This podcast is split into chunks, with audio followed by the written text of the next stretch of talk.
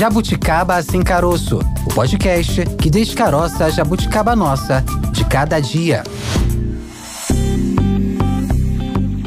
Está começando em mais um episódio do Jabuticaba Sem Caroço, podcast da Sputnik Brasil. O episódio de hoje vamos relembrar que foi assunto no Brasil em 2023 relacionado ao meio ambiente. É isso, Tayana de Oliveira. Vamos. Começou começar. com chuva e depois teve calor. É, pois é, muita chuva, muito calor, em partes onde não há habitualmente a ocorrência de chuvas de forma tão intensa, né? E o contrário também é verdadeiro, né? Onde onde o tempo costuma ser mais frio, mais chuvoso, há um período de, de seca. Ou, ou, seja, em resumo, né? A gente teve um ano de desajuste climático, não só no Brasil, tá? Mas também em várias partes do mundo. E a gente vai trazer os especialistas para falar com a gente, né? A gente começa a linha do tempo falando lá de São Paulo, né? A gente teve no início do ano lá o litoral norte severamente castigado por temporais lá em São Sebastião, área mais afetada, né? 64 mortes lá nesse município que tem uma atividade intensa de turismo, é muito conhecida por suas praias, né? Mas fica colada numa região de montanha lá da Serra do Mar, né? Uma região de serra, Serra do Mar, e ali tradicionalmente chove muito, né? E essa região foi brutalmente atingida por um temporal, provocando dezenas e dezenas de mortes, né, Thay? É, Maurício, em março, as fortes chuvas provocaram estragos em seis estados do norte e do nordeste do país: Acre, Amazonas, Pará, Rondônia, Tocantins e Maranhão. Maranhão tiveram áreas em estado de emergência, milhares de pessoas desalojadas ou desabrigadas também por conta dos temporais. Começou o ano então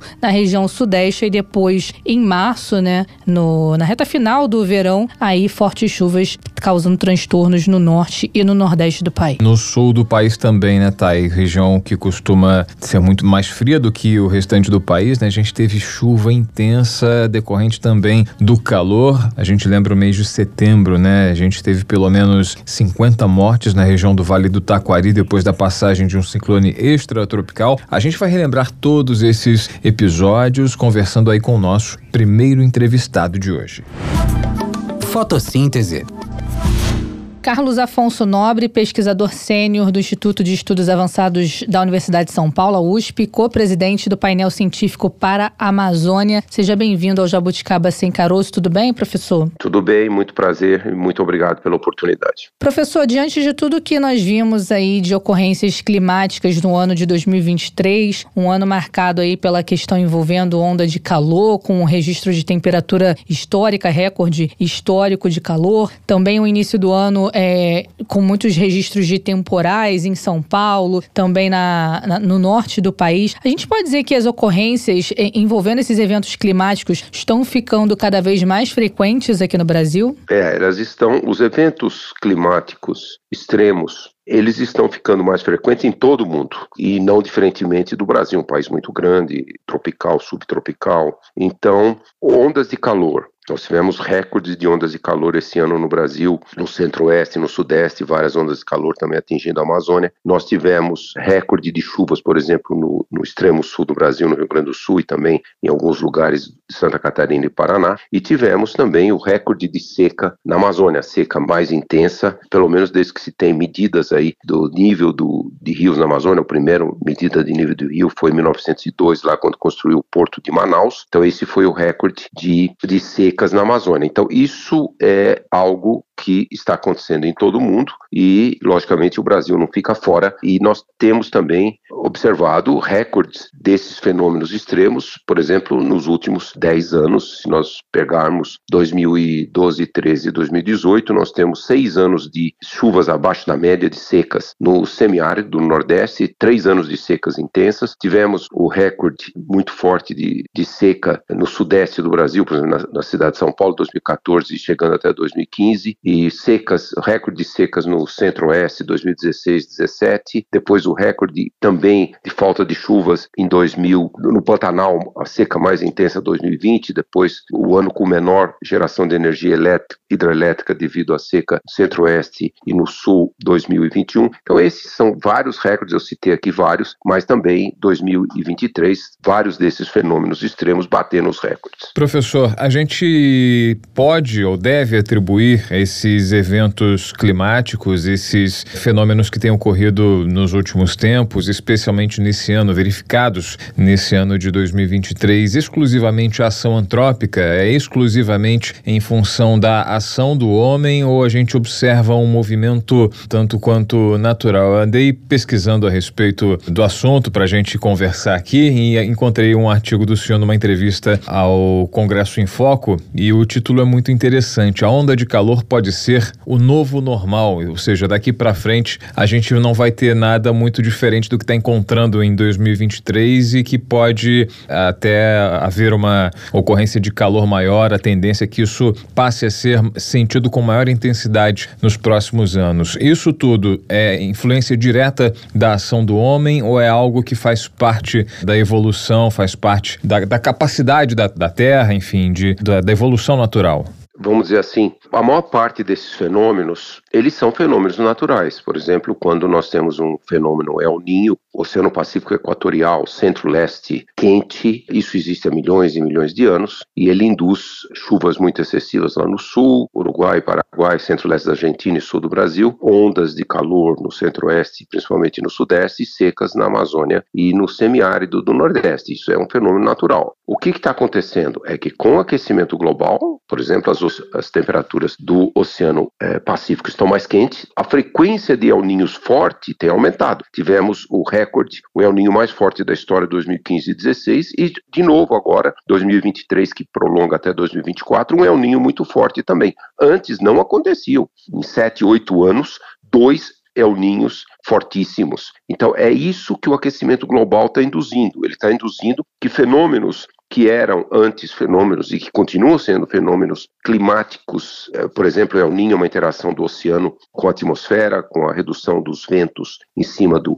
Oceano Pacífico, reduz os ventos alísios e, e aí aquela água quente que estava lá presa lá perto da Indonésia, no Pacífico Ocidental, ela escorre e vem e aquece o centro e o leste do Pacífico. Então isso sempre existiu, mas agora águas mais quentes estão fazendo esses fenômenos atingirem recordes. E é isso que é resultado direto, como a ciência mostra muito bem, o painel intergovernamental de mudanças climáticas, nos seus relatórios de 2021 e 2022, o, a sexta avaliação, ele deixa muito claro e o aumento da frequência dos eventos climáticos extremos, isso é totalmente devido ao aquecimento global. Então é esse o que nós devemos esperar. O que, que eu quis dizer quando falei uma onda de calor dessas deve ser o, o novo normal? Olha, se nós continuarmos com a emissão dos gases de efeito estufa, nós vamos chegar em 2050 na faixa aí acima de entre 2,4 e 2,6 graus e nós vamos passar de 3 graus no final do século. Se nós chegarmos na segunda metade desse século, esse vai ser o novo clima. Um, verão com uma onda de calor como essa vai ser o novo clima. Então é, é muito perigoso, de fato, deixar continuar com as emissões dos gases de efeito estufa e, e, em particular, uh, o futuro climático ele põe um impacto muito grande na América do Sul tropical, especialmente na Amazônia, aumenta muito a seca, muito a temperatura, então é, é um lugar que se nós não tivermos sucesso em combater a emergência climática, vai ter um, um, dano muito grande. Levando isso em conta, professor, dessa elevação possível aí é, esperada de até 3 graus até metade do século, né? A gente pode dizer que estamos à beira de um colapso, já que essas condições não são as ideais até para sobrevivência humana. A gente está é, vivendo no limite, Rio de Janeiro com sensação térmica em alguns bairros ultrapassando 60 graus, 60 graus Celsius. É possível, enfim, para a saúde humana dizer que isso, é, imaginar que isso seja tolerável? A gente está realmente numa situação muito perigosa? Sem dúvida, porque esses fenômenos que eram fenômenos muito raros, inclusive, como eu falei, Inúmeros recordes estão sendo batidos agora, por exemplo, como o Instituto Europeu Copérnicos eh, calculou, esse ano a temperatura está o recorde 1,4 graus mais quente, a temperatura média global, do que a média de 1850 e 1900, e esse número é a temperatura mais alta desde o último período interglacial. Nós temos que voltar lá para trás 125 mil anos que no pico do período, do último período interglacial, a temperatura estava nessa faixa aí, vamos dizer assim, 1,4, 1,5 graus. E também lá atrás, no último período interglacial, só para mostrar o risco que nós estamos colocando no planeta, o nível do mar chegou a ser 6 a 10 metros acima do que, é, do que era antes de nós aquecermos o planeta. Então, isso só para dizer que um dos riscos muito grandes, se a gente passar muito de 1,5 graus, é o derretimento dos mantos de gelo na Groenlândia, na Antártica Ocidental. Isso vai aumentar o nível do mar. A água mais quente também é mais leve e ela aumenta o nível do mar. Então, para muitas e muitas gerações futuras, né, o nível do mar vai continuar aumentando. Mesmo que a gente consiga ficar em 1,5 graus, o nível do mar vai aumentar por muitos e muitos séculos. E a, hoje nós temos mais de 500 500 milhões de pessoas no mundo todo que vivem em zonas costeiras muito arriscadas se a gente tiver um aumento no nível do mar, por exemplo, acima de um metro, que é líquido e certo que vai acontecer. Então, isso só para mostrar onde, para onde nós estamos caminhando e todos os riscos que nós enfrentamos. Bom, professor, além dessa questão que a gente está abordando aqui é, das ondas de calor, é, a gente vê também cada ano que passa se tornar mais frequente e parece que com mais intensidade a questão dos temporais, né? Aqui no Rio de Janeiro, início de ano sempre traz um alerta para a região serrana por conta do histórico de, de tragédias envolvendo é, chuvas fortes nesse período. E em 2020 2023,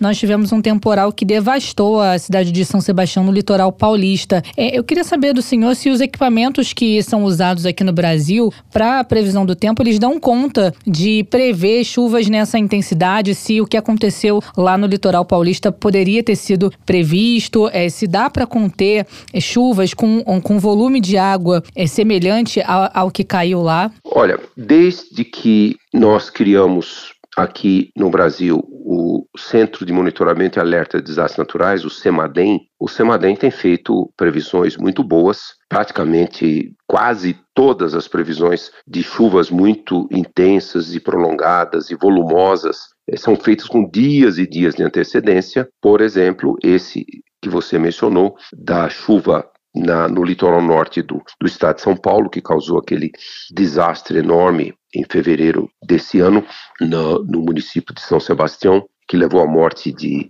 mais de 60 pessoas. Ele, essas previsões foram feitas, foram feitas previsões com três dias de antecedência, que ali tinha uma chance de muita chuva. Depois a previsão foi ficando cada vez melhor. Ah, o grande parte da chuva que causou deslizamentos foi na madrugada de um sábado para domingo e com cerca de seis a oito horas de antecedência, o Semadem avisou a Defesa Civil do altíssimo risco que aquela previsão de chuvas ainda não tinha começado a chover, mas a, a previsão era de muita chuva na madrugada e, de fato, uh, a previsão foi muito correta. O que as previsões feitas são muito baseadas também em modelos matemáticos do sistema meteorológico, elas dificilmente conseguem é prever os recordes, né? Então, em 24 horas, ali naqueles municípios do litoral norte do estado de São Paulo, choveu mais de 600 milímetros em 24 horas. Esse foi o recorde de todo o registro histórico de qualquer local, qualquer pluviômetro do Brasil.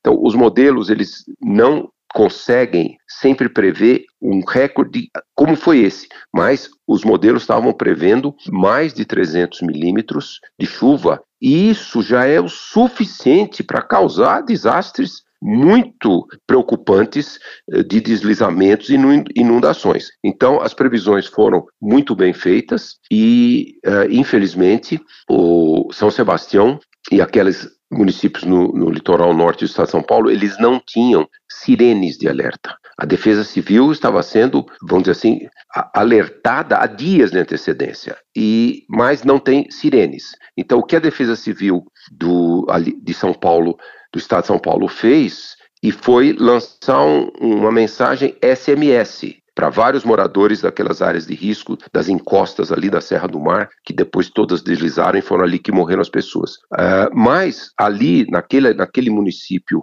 naquele bairro que deslizou quase tudo, não tinha mais eletricidade. A chuva de, destruiu a eletricidade, não tinha mais internet e não tinha, as pessoas não receberam SMS. Então, faltou, e agora o, o Estado de São Paulo já decidiu começar a estabelecer mais é, sirenes. Então, é muito importante, como praticamente em qualquer lugar do mundo de risco de desastres, no Japão, na Europa, nos Estados Unidos e mesmo no Brasil, município do Rio de Janeiro, Salvador, São Paulo e até mesmo cidades do estado de São Paulo, Campos do Jordão, que já teve muitos desastres desses de deslizamentos em costa, mas tem sirenes. Então isso foi uma, um, algo que o, o, sistema de defesa civil agora percebe que é muito importante ter sirenes, porque aí recebe, o Semadem faz um alerta, aí tem que disparar sirenes e não só sirenes, as pessoas têm que ter lugares para se dirigir. Disparou a sirene, as pessoas têm que correr para um lugar seguro, que é, por exemplo, o que existe no, na região serrana do Rio, é, Petrópolis, Teresópolis, Nova Friburgo e outras cidades ali que foram afetadas. Lá atrás, em janeiro de 2011, foi o maior desastre da, da história do Brasil. 930 pessoas morreram, mais de 200 ficaram desaparecidas, nunca foram encontradas. Então, é muito importante realmente ter ter um sistema desses, que a meteorologia prevê com dias o risco, as chuvas intensas, e depois precisa ter um mecanismo todo de proteger as populações em áreas de risco. E também, mais desafiador ainda, o CEMADEM e o IBGE fizeram um estudo 2018 e 2019 com base nos dados do censo de 2010. E naquele estudo ficou muito claro, 825 municípios com muitas áreas de risco, cerca de 20 mil áreas de risco, o estudo mostrou que 2 milhões de pessoas, aproximadamente, não podem continuar a viver onde elas vivem. São populações que vivem em áreas de encosta acima de, por exemplo, 35 graus, o risco é altíssimo de deslizamento. Populações que vivem na beira de rios, riachos, que quando tem uma chuva muito intensa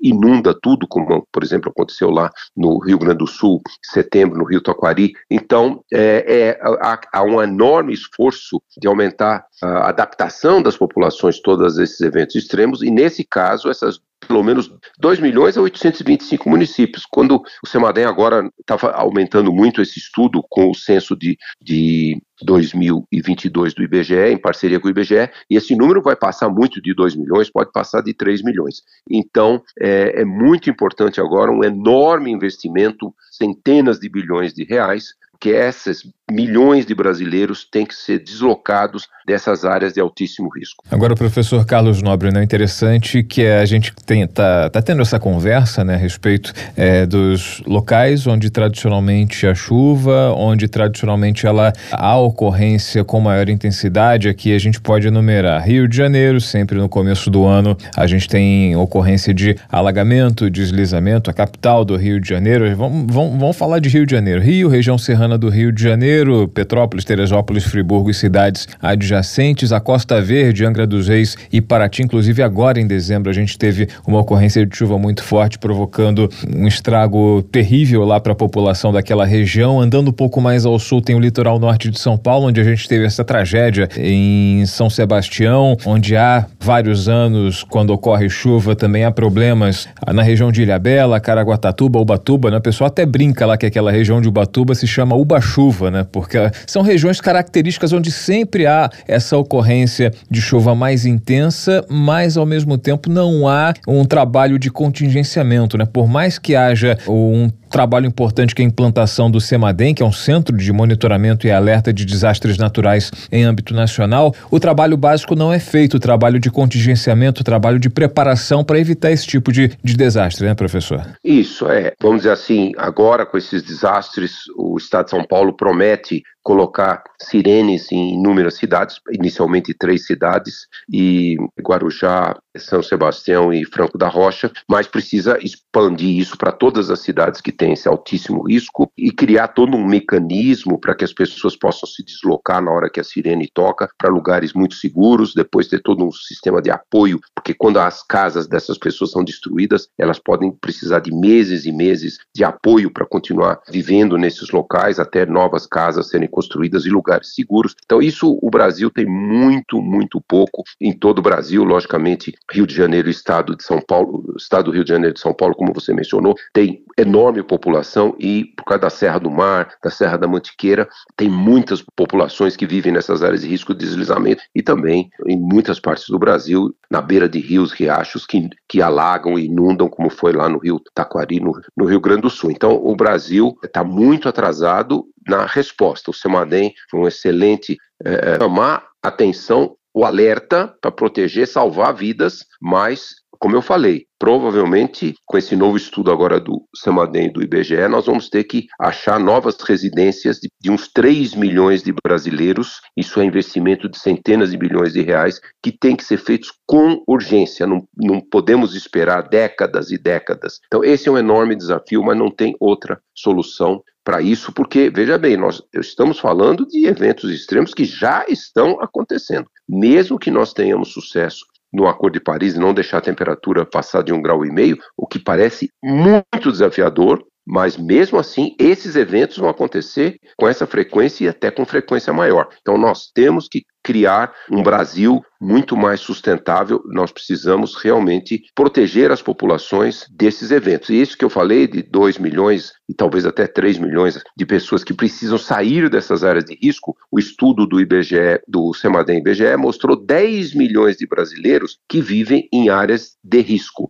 Então, pelo menos esses 8 milhões, outros 8 milhões de brasileiros precisam realmente ter todo esse sistema de saber para onde se dirigir quando tem o risco de um desastre natural. O senhor falou aí do Rio Grande do Sul, do que aconteceu também esse ano no Rio Grande do Sul, foi recorde na questão de registro de ciclones extratropicais. Isso também é atribuído à questão das mudanças climáticas? Há uma explicação para essa quantidade de ocorrências desse tipo esse ano? Sim, é diretamente relacionado com o fenômeno El Ninho no Oceano Pacífico Equatorial. Esse fenômeno El Ninho, como eu mencionei, foi o segundo mais forte do registro histórico, mas ele é um tipo de El Ninho que aquece mais o leste do Oceano Pacífico Equatorial até a costa da América do Sul. Quando é esse tipo de fenômeno El Ninho, o impacto dele no sul, Uruguai, Paraguai, Centro-Leste da Argentina estados, os estados do sul do Brasil, ele é mais forte. Esse El Ninho foi o que fez ocorrer o máximo recorde de, eh, da geração desses ciclones extratropicais, que na verdade ele estaciona, ele faz as frentes frias ficarem estacionadas ali, com baixa pressão, com muita chuva e formação desses ciclones extratropicais. Então isso tem sim a ver com o aquecimento global, com o fato, como eu falei, que esse ano foi o segundo El Ninho mais forte do registro histórico, como de 2015 e 2016, mas esse El Ninho, a água mais do, do centro-leste ali do Oceano Pacífico Equatorial, ela ficou mais quente do que em 2015 e 2016, e isso é o que induz mais a, a parar, fazer esses ciclones extratropicais muito fortes ali no sul. Então essa foi a, essa é a explicação e nós temos que nos preparar para isso, porque a partir de agora, quando houver um El Ninho, a, a frequência de El Ninhos forte será muito maior do que era décadas ou séculos atrás. Professor, a gente está conversando com o professor Carlos Nobre, pesquisador sênior do IEA, que é o Instituto de Estudos Avançados da USP, Universidade de São Paulo, e co-presidente do painel científico para a Amazônia, SPA. Ao mesmo tempo em que a gente tem essa ocorrência de. teve essa ocorrência ao longo de 2023 de chuvas fortes geradas por uh, ciclones extra, extratropicais no sul do país, particularmente Rio Grande do Sul e Santa Catarina, a gente teve na Amazônia períodos de seca intensa, algo nunca visto antes, um cenário realmente devastador na região amazônica, particularmente no estado do Amazonas, com a redução sensível do nível do rio Amazonas, e isso agravado pela questão das queimadas. Aí sim, no Amazonas a gente teve a, a, associado a, associada à questão climática a ação do homem devastando a Amazônia, gerando uma emissão recorde além do normal de gás carbônico e provocando aquecimento naquela região. Questão também da ação do homem na Amazônia, particularmente nesse caso, ela se manifestou de forma muito excessiva né, nesse período, né, professor? É sem dúvida. Na questão, nós tivemos o recorde de seca histórica da Amazônia, agora em 2023. Ela, essa é uma combinação de dois fatores. É, um é o ninho forte, sempre induz secas na Amazônia, mas também quando o oceano Atlântico ao norte do Equador está quente e é o recorde histórico de temperatura do Oceano Atlântico ao norte do Equador, eh, também induz secas na Amazônia. Por exemplo, a seca de 2005, 2010, ela foi induzida com o Oceano Atlântico ao norte do Equador muito quente. Esse ano está muito quente, então esses dois fatores causaram esse recorde de seca na Amazônia, principalmente durante os meses de inverno aqui do Hemisfério Sul. Já é a estação seca em todo o sul da Amazônia, mas é a estação chuvosa do norte da Amazônia, o norte do estado do Amazonas, ali as cabeceiras do Rio Negro. Então, foi a estação chuvosa ali, é, maio, junho, julho, agosto, foi muito seco, que o El Ninho já tinha começado, e bateu o recorde de seca. Nunca o Rio Negro teve tão baixo nível, e isso continua, o El Ninho continua até os primeiros meses, aí talvez os primeiros seis meses de 2024, e o Oceano Atlântico continua quente ao norte do Equador. Então, esses foram os fatores que causaram. Além disso, infelizmente, como você mesmo mencionou, esse é um fenômeno que vem da natureza, mas com essa seca histórica, infelizmente, o ser humano botou muito fogo, porque a, floresta ficou tão seca que aí o fogo propaga muito. E esses incêndios todos que nós vimos nos últimos meses ali em boa parte da Amazônia, principalmente às vezes perto de cidades como Manaus, Santarém, isso é humano, porque não foi um fogo causado por uma descarga elétrica que estava tudo seco, não tinha nenhuma chuva, nenhuma nuvem, então é muito preocupante realmente que numa situação de eventos extremos como esse de seca e ondas de calor na Amazônia, humanos continuam a colocar fogo, isso tem um, um, um poder enorme de destruição na floresta amazônica.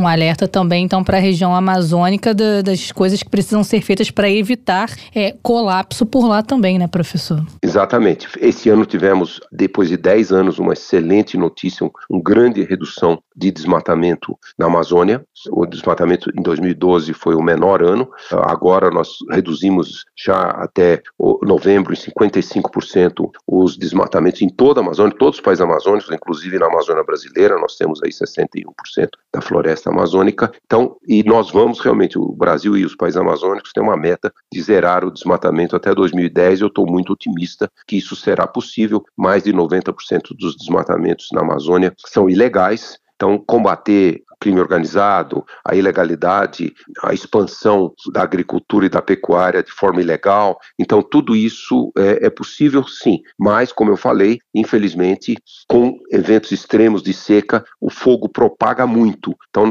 tem que haver uma enorme. combater o, o fogo ilegal, mas também uma mudança muito grande cultural do, no agronegócio, porque ainda a maioria dos pecuaristas brasileiros eles utilizam o fogo para regenerar pastagens degradadas. E esse fogo está ali na, queimando a pastagem degradada e ele pula para a floresta do lado e vai degradando e degradando a floresta. Então, agricultura e pecuária moderna não usam fogo. Então, nós temos realmente que fazer uma grande mudança cultural do agronegócio brasileiro para não usar mais fogo. Sem dúvida. Professor Carlos Nobre, pesquisador sênior do Instituto de Estudos Avançados da USP Universidade de São Paulo e co-presidente do painel científico para a Amazônia. Professor, muito obrigado pela sua participação aqui com a gente, pelo seu ponto de vista, pelas suas explicações, pela aula compartilhada aqui conosco, com os ouvintes do Jabuticaba Sem Caroço aqui na Sputnik Brasil. Um ótimo ano de 2024 para o senhor e até uma próxima oportunidade. Muitíssimo obrigado a vocês feliz 2024 para todos nós. Obrigada, professor. Feliz ano novo para o senhor também. Tchau, tchau. Tchau, tchau. Muito obrigado. Lembrando que estamos nas redes sociais. Tem o Instagram agora também, arroba jabuticaba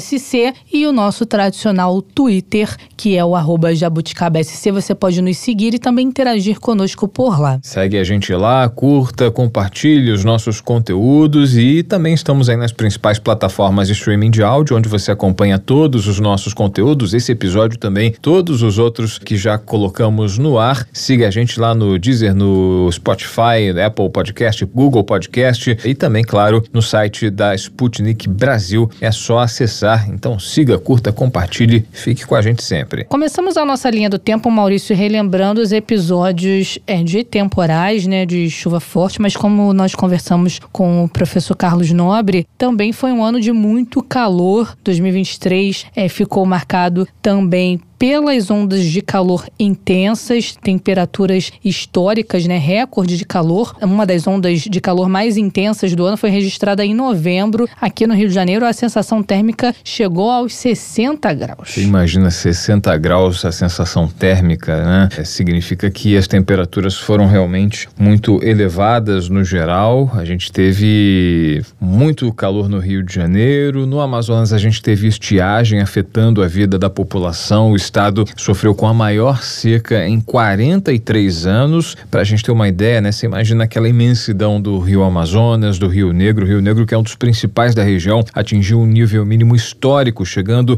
a 13 metros, aproximadamente 13 metros. Houve impactos praticamente em todo o estado do Amazonas, desde a região de Floresta, interior do estado, até a capital. O governo amazonense chegou a decretar situação de emergência em 59 dos 62 municípios do estado. Quase 590 mil pessoas foram afetadas. Um cenário realmente devastador naquele estado, naquele estado que é tão importante para a nossa economia e para o nosso meio ambiente. A gente fala sobre esses episódios com o nosso segundo convidado do episódio de hoje. Biosfera.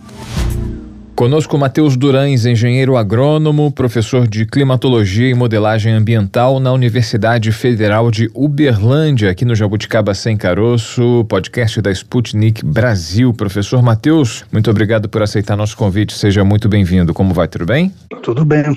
Como vão vocês? Tudo certo, professor. Gostaria de saber, a gente está passando em revista aqui o, o, ano de 2023 em todos os segmentos. Hoje a gente fala de meio ambiente e 2023 foi marcado por fenômenos meteorológicos relacionados ao aquecimento global. O Brasil sofreu uma série de impactos em relação à temperatura. O aquecimento global se fez muito presente, associado ao fenômeno do El Ninho, trazendo calor intenso intenso, ondas de calor frequentes, inundações em regiões onde nessa época do ano são pouco prováveis, né? Tivemos seca na região amazônica, inundações em quantidade, enfim, jamais registrada no sul do país, um desequilíbrio ambiental. Primeiramente, gostaria de saber do senhor por que as ondas de calor ficaram mais intensas em 2023, se isso se trata de uma tendência, como vai ser daqui para frente fazer um balanço desse ano na avaliação do ponto de vista do senhor.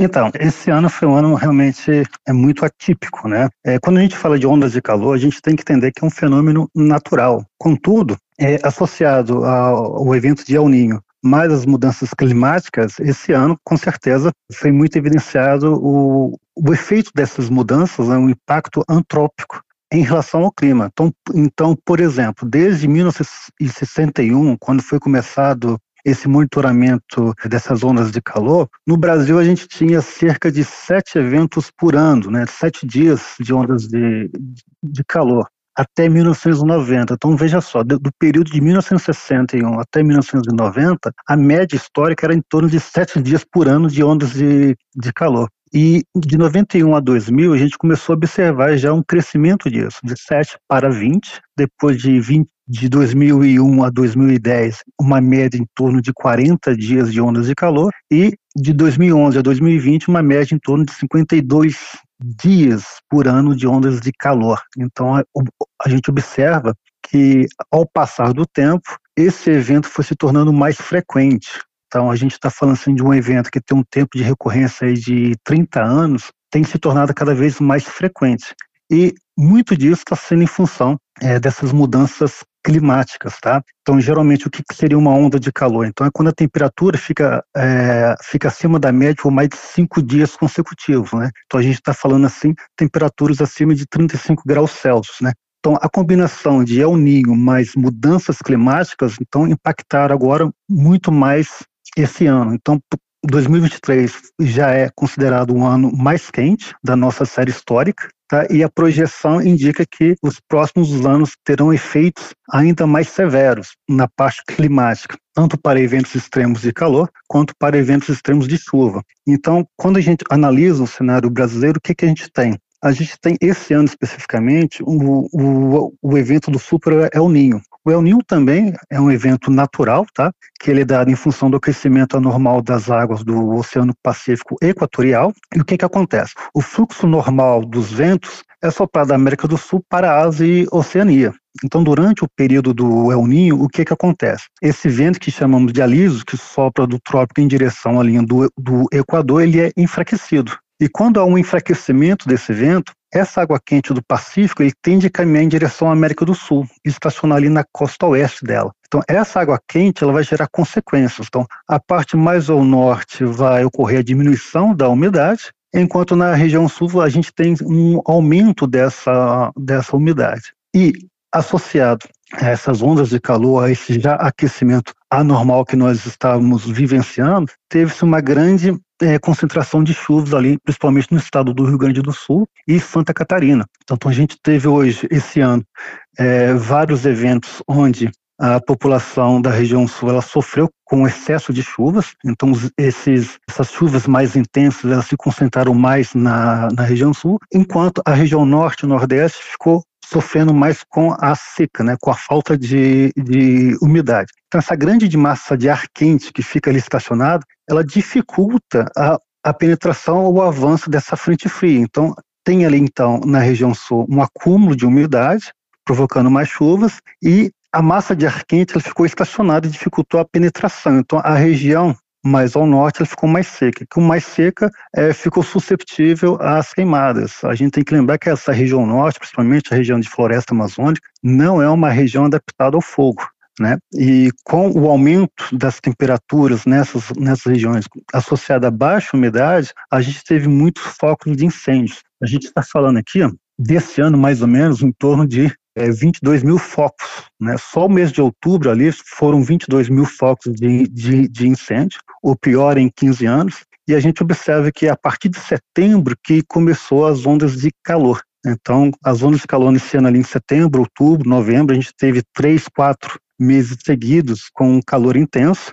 Então, só para ter uma, um, uma comparação média, embora o desmatamento tenha diminuído nessa, nesse ano, ah, os focos de incêndio aumentaram. E, o que, e qual é o impacto disso? Mais incêndios, mais CO2 na atmosfera, e o CO2 ele é muito amigo da retenção do calor. Então você amplifica ainda mais essa sensação térmica e piora a situação. O quadro é muito grave, professor. A gente está vendo aqui e anotando aqui atentamente, eu e a Tayana, né? Até os anos 90, só para a gente re recapitular, para a gente retomar, até os anos 90, em média, sete ondas de calor por ano, né? Entre a década de 60 no início da série histórica, né? E até os anos 90, sete vezes.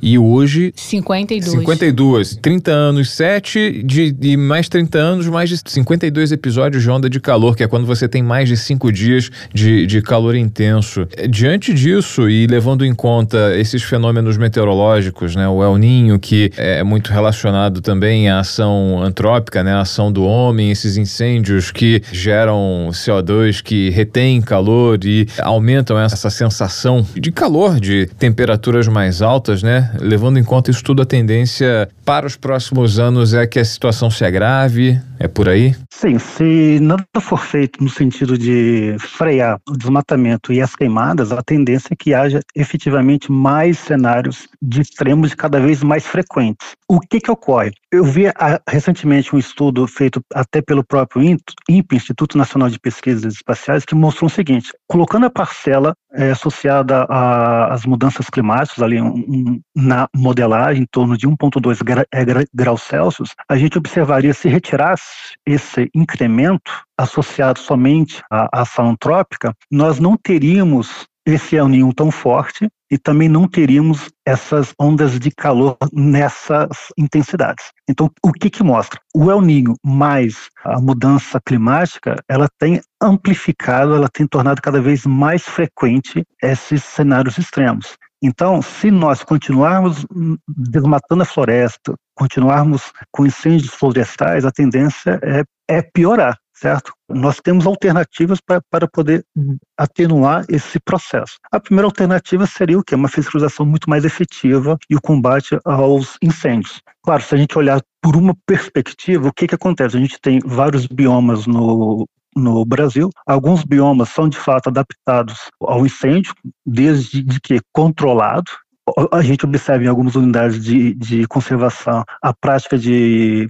do manejo do fogo, pra, até mesmo para poder evitar incêndios de maiores é, intensidades. Porém, na região amazônica, o que, que, precisa ser feito? Precisa ser feito, primeiro, o combate ao desmatamento legal e o combate aos incêndios, porque aí sim a gente vai ter um cenário de recuperação ambiental que, a longo prazo, tenderia a reduzir e voltar né, voltar assim, sendo muito otimista, né, voltar ao cenário ali antes de década de 60 até a década de de 90. Então, se nada for feito, a tendência é cada vez mais a gente ter esses eventos de forma muito mais frequente e, e muito mais forte. Agora, esse retorno a, digamos assim, a normalidade seria um retorno gradativo, né, professor? Não tem como já, a partir de agora, começar a fazer algo e já na, no próximo registro de El Ninho já perceber essa mudança tão drástica. Pode perceber uma melhora, mas ainda não tão é, significativa assim? É um, uma melhora que vai se tornando gradativa ao longo do tempo? Sim, tem que ser pensada a longo prazo.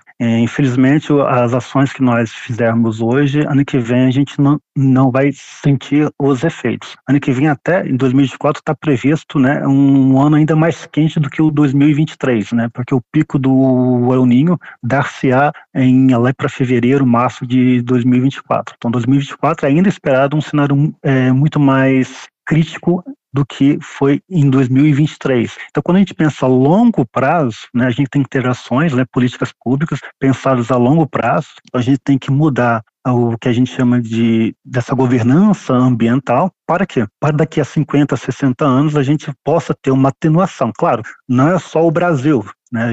Embora os efeitos do desmatamento, dos incêndios, a gente tem um impacto muito mais forte, muito mais acentuado aqui na climatologia regional mas de um contexto global, a gente tem que ter um, um direcionamento para quê? Para diminuir as emissões dos gases do efeito estufa e pensar em tecnologias mais verdes para poder atenuar e tentar reduzir ou caminhar de volta para os padrões que a gente tinha no, no passado, em termos de, de emissão de gases, em termos de temperatura. Agora, é tudo uma reação em cadeia também, né, professor? O desmatamento acaba provocando, quando vem a onda de calor, um aumento das queimadas e esse aumento das queimadas a, a, eleva ainda mais a sensação térmica. Seria basicamente isso? Sim, sim. O que, que acontece? Quando a gente é, retira essa cobertura vegetal, a gente está tá mudando o equilíbrio vertical e horizontal de energia. Então, a floresta, o que, que ela faz? Ela absorve toda essa, essa radiação e vai transformar essa radiação no seu processo é, fotossintético, né, ali dentro da, do seu próprio ciclo natural. Então, vai,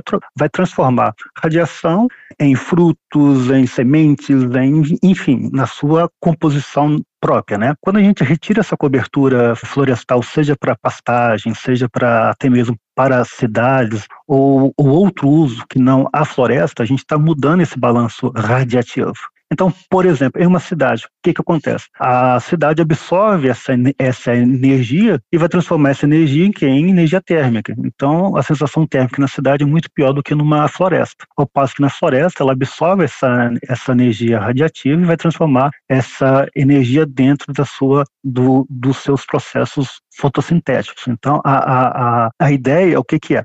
Quando a gente pensa que não se precisa, de uma forma muito mais técnica, não se precisa desmatar nenhuma única árvore hoje para aumentar a produção, e nós vemos que a, a fronteira agrícola tem se expandindo para áreas de mata virgem, então o cenário fica mais complicado. Né? Então, se a gente continuar ne, é, nesse caminho, as consequências serão mais eventos extremos, mais chuvas é, intensas e mais períodos sem chuva, porque ao retirar a floresta, a gente retira também uma parcela da umidade.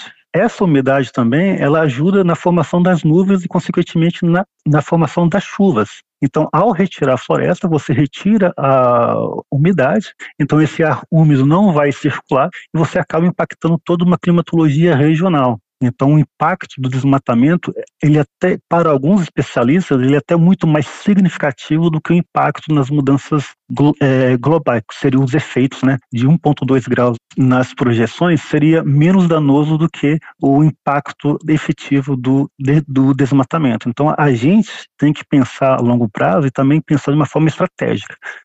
Se a gente quer ter esse mesmo padrão de produção agrícola, esse padrão econômico, a gente tem que pensar efetivamente na proteção dessas áreas verdes. Sem dúvida, nós estamos conversando com Matheus Durães, engenheiro agrônomo, professor de climatologia e modelagem ambiental na Universidade Federal de Uberlândia. Professor, o senhor mencionou a expansão da fronteira agrícola, né, o avanço do agronegócio sem qualquer tipo de planejamento, sem qualquer tipo de cálculo de danos a serem provocados né, por parte parte do agronegócio, que sem dúvida é um, é um fator importante para a nossa economia, é um setor importante da nossa economia, mas ele é, procura espaço para avançar, para poder se estabelecer e muitas vezes ele chega a essas matas virgens às quais o senhor se referiu, e não só na região amazônica, né? Há outros biomas que também vêm sendo é, alvo dessa expansão da fronteira agrícola que também não vem resistindo a esse avanço, a essa ocupação de certa forma desmedida, né? A gente tem outros biomas aí, como por exemplo a caatinga que vem sofrendo muito, o cerrado também é muito problemático, é algo que não se resume à Amazônia, né, professor? Sim, principalmente a região do cerrado. A gente tem que entender que o cerrado ele funciona como uma grande esponja.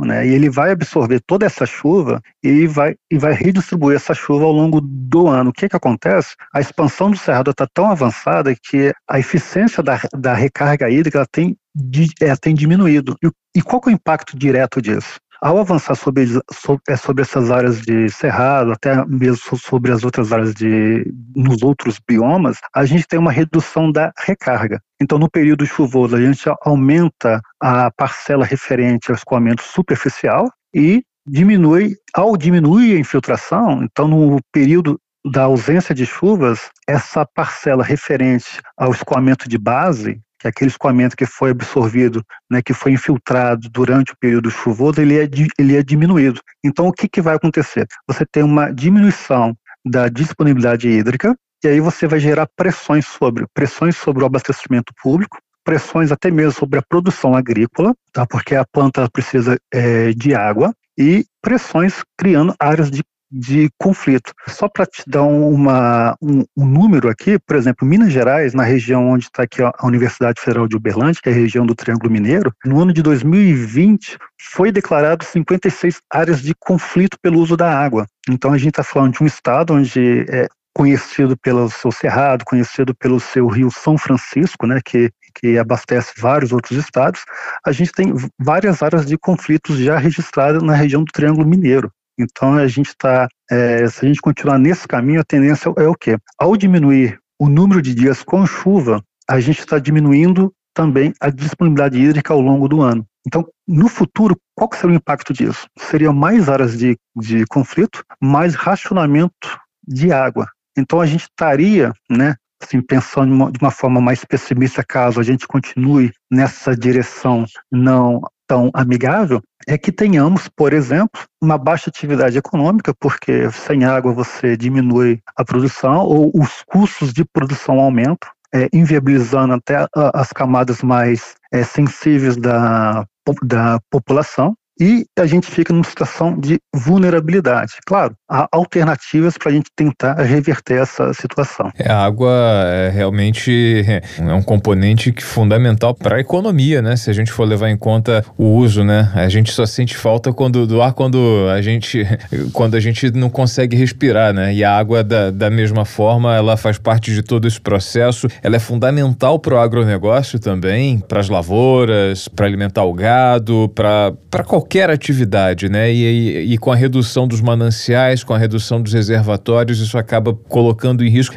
Pelo cenário que a gente está ah, desenhando aqui, né? Que o professor está desenhando para a gente, a gente está à beira de um colapso. Essa, essa avaliação ou, ou a gente não precisa, é, não chegar a tanto pessimismo, professor? Então, a gente tem que ser olhar para o futuro de forma pessimista para que a gente encontre é, soluções agora, né? Então eu costumo adotar essa linha de estratégia para quê? Porque se a gente achar que vai estar sempre tudo bem, a gente acaba não cuidando, né, e não preservando o agora. Então quando a gente olha, por exemplo, as mudanças climáticas, elas vão ter um impacto muito forte na no padrão de chuvas né, aumentando os eventos extremos, né, se tornando cada vez mais, mais, mais frequentes. O desmatamento associado às mudanças climáticas ela tem um poder ainda maior de atenuar essa mudança no padrão de chuva. Então a gente teria uma redução do número de dias de chuva e o aumento dos eventos extremos de chuva. Então pensa só, em cidades, a maioria das cidades brasileiras não estão adaptadas às grandes enchentes. Você tem problemas de, de inundações, né? Todos os transtornos que, né, os eventos extremos eles causam. Associado a isso, a gente teria também mais ondas de calor. mais ondas de calor, a gente vai demandar também por mais água, só que agora a gente vai ter uma menor disponibilidade hídrica. Então, quais ações nós poderíamos ter para poder reduzir esse cenário mais pessimista? Então, por exemplo, se a gente fizer um, uma leitura geral, a gente observa que de toda a nossa agricultura, em torno de 8% dela é efetivamente irrigada. Então a gente tem mais de 64 milhões de hectares que dependem da chuva. Então, ao promover desmatamento, ao continuar a emissão de gás do efeito estufa, a gente está reduzindo as chuvas, que vai impactar diretamente os 64 milhões de hectares. Então, a, não só do, do, ponto de vista econômico, mas do ponto de vista social, é um agravante. Então, qual a alternativa, pensando no campo que a gente poderia ter? Primeiro, seria a, a prática da irrigação. Então, a gente observa que um hectare irrigado, ele produz em média três a cinco vezes mais que um hectare não irrigado, um hectare que depende exclusivamente das chuvas. Então, hoje a gente tem um potencial ali, considerando áreas né, de alta aptidão agrícola, em torno de 18 milhões de hectares. Hoje nós irrigamos algo entre 8,2 milhões de hectares. Então, nós teríamos uma janela de crescimento aí de 10 milhões de hectares sem desmatar uma única árvore. Então, sem expandir a fronteira agrícola. Esses 10 milhões já são áreas já agricultáveis. Então, veja só, a gente pode agora segurar esse avanço da fronteira agrícola investindo em tecnologia. Então a gente, a gente tem um potencial muito maior de, de produção, claro. A gente tem que analisar que no Brasil há dois conceitos, o que é irrigação e o que é molhamento. Quando, gente, quando, eu falo de aumentar o número de hectares irrigados, eu estou falando da ciência de irrigação, que consiste na, em aspectos do solo, aspectos do clima, aspectos da própria planta, aspectos relacionados à, à disponibilidade hídrica que está associado aos órgãos ambientais e também os custos econômicos. A diferença é que o Brasil irriga muito, sim, mas também pratica muito molhamento. O que é o molhamento? A pessoa adquire um sistema de irrigação, instala em sua propriedade e não segue nenhuma daquelas premissas relacionadas ao solo, à disponibilidade hídrica, ao clima e à planta. Ele apenas aplica água e molha. E aí você está jogando água fora, você está jogando energia elétrica fora e você está, e você está consumindo muito mais água. Então você, você acaba gerando um, um impacto. Então quando a gente coloca a ciência ao lado ali do produtor, a gente consegue levar essa, essa, informação técnica para ele, ele começa a observar o seguinte: olha, eu posso ser um ator importante na preservação ambiental porque agora, ao invés de eu expandir a minha área, eu posso aplicar mais tecnologia, produzir três a cinco vezes mais, eu com, com menor na mesma área, então vou reduzir o custo da minha, da minha, da minha produção, ao mesmo tempo que eu começo agora a recuperar as, as áreas, né? Então a gente tem é, jeitos, né, maneiras alternativas de frear esse desmatamento e até mesmo estimular que os produtores não procurem outras áreas, eles permaneçam na, nas suas áreas de origem. E, e aí o que, o que, que acontece? A própria natureza ela vai encontrando seu caminho de volta e se regenerando. O que não pode a gente continuar fazendo é, vistas grossas, porque se continuarmos nesse caminho, a tendência aí sim o cenário pessimista ele vai começar a se desenhar de forma mais realista, né? Agora, professor, encerro contigo perguntando o seguinte: a gente ouvia muito falar sobre a questão do calor intenso no Nordeste ser algo comum por causa da localidade. Aí depois veio a história de Rio 40 graus, o Rio de Janeiro deixou de ser 40 graus, passou a ser 50 graus também por causa dessa sensação térmica muito alta no Rio de Janeiro. Mas esse ano, a temperatura mais quente, mais alta da história do Brasil foi registrada numa cidade do interior de Minas, a cidade de Araçuaí. A gente pode é, dizer que, por conta de tudo isso que nós falamos aqui nessa conversa, todas essas situações que estão agravando é, as ondas de calor, elevando as temperaturas, isso está se espalhando para outras regiões do Brasil? Sim, infelizmente sim. Por quê? A gente tem que observar também que as outras regiões elas passaram a ser monitoradas de forma mais recente, né? Então, ali no Nordeste, principalmente na região do semiárido, a gente tem bloqueios é, naturais, né? em função da orografia do, do terreno. E aqui em Minas, em função do, do, tamanho do estado, a gente tem também o efeito da continentalidade, que vai agravar ainda mais a, a situação. Então, o que, que vai acontecer? Antes era no Nordeste, depois Rio 40 graus, agora em Minas. É muito comum a gente ver essas altas temperaturas na região do Centro-Oeste. Ah, os estudos mostram que esse bloqueio que a gente observou que essas ondas de calor, na verdade, elas produzem um bloqueio anticiclônico, né? Então você tem uma interrupção de uma corrente de jato a, a grande altura, então você tem ausência de nuvens, você vai ter um, um maior aquecimento do ar que, que, pelo sol, você vai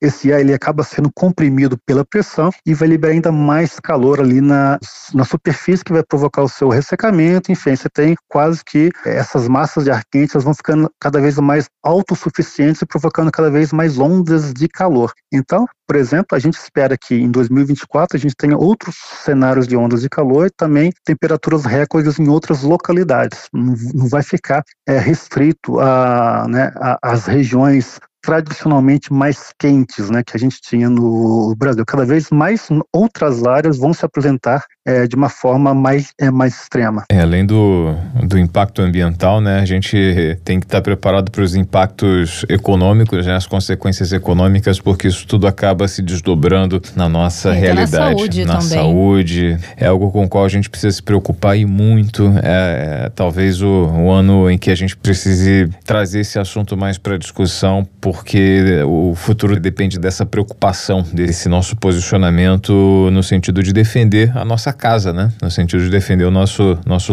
do local onde a gente vive, o local que a gente vai deixar para os nossos filhos e para os nossos netos. Professor Matheus Durães, engenheiro agrônomo, professor de climatologia e modelagem ambiental na Universidade Federal de Uberlândia, conversando conosco aqui no Jabuticaba Sem Caroço, na Sputnik Brasil, falando sobre esse ano é, atípico, um ano de que se tem registro mais quente aqui, pelo menos é, no Brasil, de maiores temperaturas e reacendendo essa preocupação em relação ao clima e a ação do homem no planeta aqui na, na nossa casa. Professor, muito obrigado pela sua participação, pelas suas explicações, pela aula aqui compartilhada conosco. Um ótimo 2024 e até uma próxima oportunidade. Eu que agradeço, um ótimo 2024 para vocês aí. Tchau, tchau, professor. Feliz ano novo. Obrigado, tchau, tchau. É isso então, Maurício. Vamos aguardar o que nos espera em 2024, porque a, o El Ninho continua, né, o chamado Super El Ninho esse ano, e ainda há previsão de novas ondas de calor, talvez mais intensas, pelo menos até abril. Então vamos ver como vai começar esse ano de 2024, como que a situação, né, envolvendo o nosso meio ambiente vai se desdobrar. Pois é, Thay, o El Ninho é sim uma preocupação, né, mas a gente tem que de fato fiscalizar, ficar de olho é, em como o ser humano lida com a natureza, não é verdade? A gente tem notado é, uma ação é, demasiada do ser humano de forma desmedida, de forma desregulada nos nossos recursos naturais, nos nossos mananciais, o que tem de fato causado aí, que tem contribuído demais para o desequilíbrio ambiental, o desequilíbrio climático que tem gerado uma série de problemas, é um problemas para nossa permanência aqui nesse ecossistema e também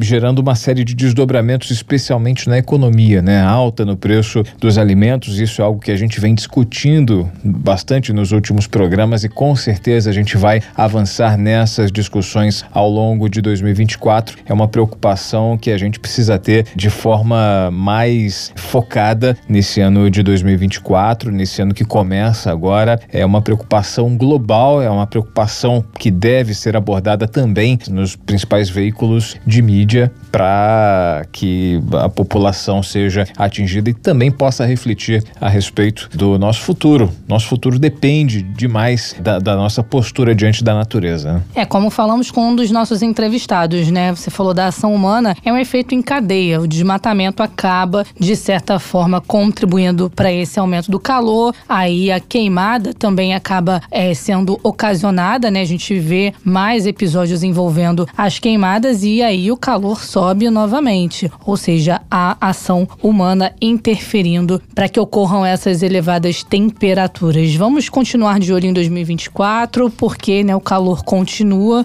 Vamos lidar com essas temperaturas no ano que está por chegar. Nosso tempo por hoje acabou, hein? Acabou. Final do Jabuticaba Sem Caroço dessa quinta-feira e a gente vai encerrar a semana de retrospectiva, relembrando os casos de violência contra mulheres e contra crianças na retrospectiva da nossa editoria de comportamento. Temas tristes que a gente infelizmente tem que recordar esse ano. A gente vai trazer especialistas para falar sobre esse assunto, porque a ocorrência de casos como este em 2023. Não perca, portanto, nessa sexta-feira mais um episódio do Jabuticaba Sem Caroço. Lembrando que estamos nas redes sociais. Tem o Instagram agora também, arroba jabuticaba SC e o nosso tradicional Twitter, que é o arroba jabuticaba SC. Você pode nos seguir e também interagir conosco por lá. Segue a gente lá, curta, compartilhe os nossos conteúdos e também estamos aí nas principais plataformas de streaming de áudio, onde você acompanha todos os nossos conteúdos, esse episódio também, todos os outros que já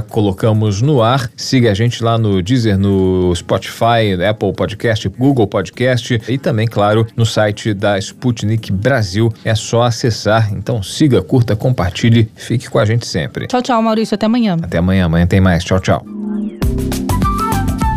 Jabuticaba Sem Caroço, o podcast que descaroça a jabuticaba nossa de cada dia.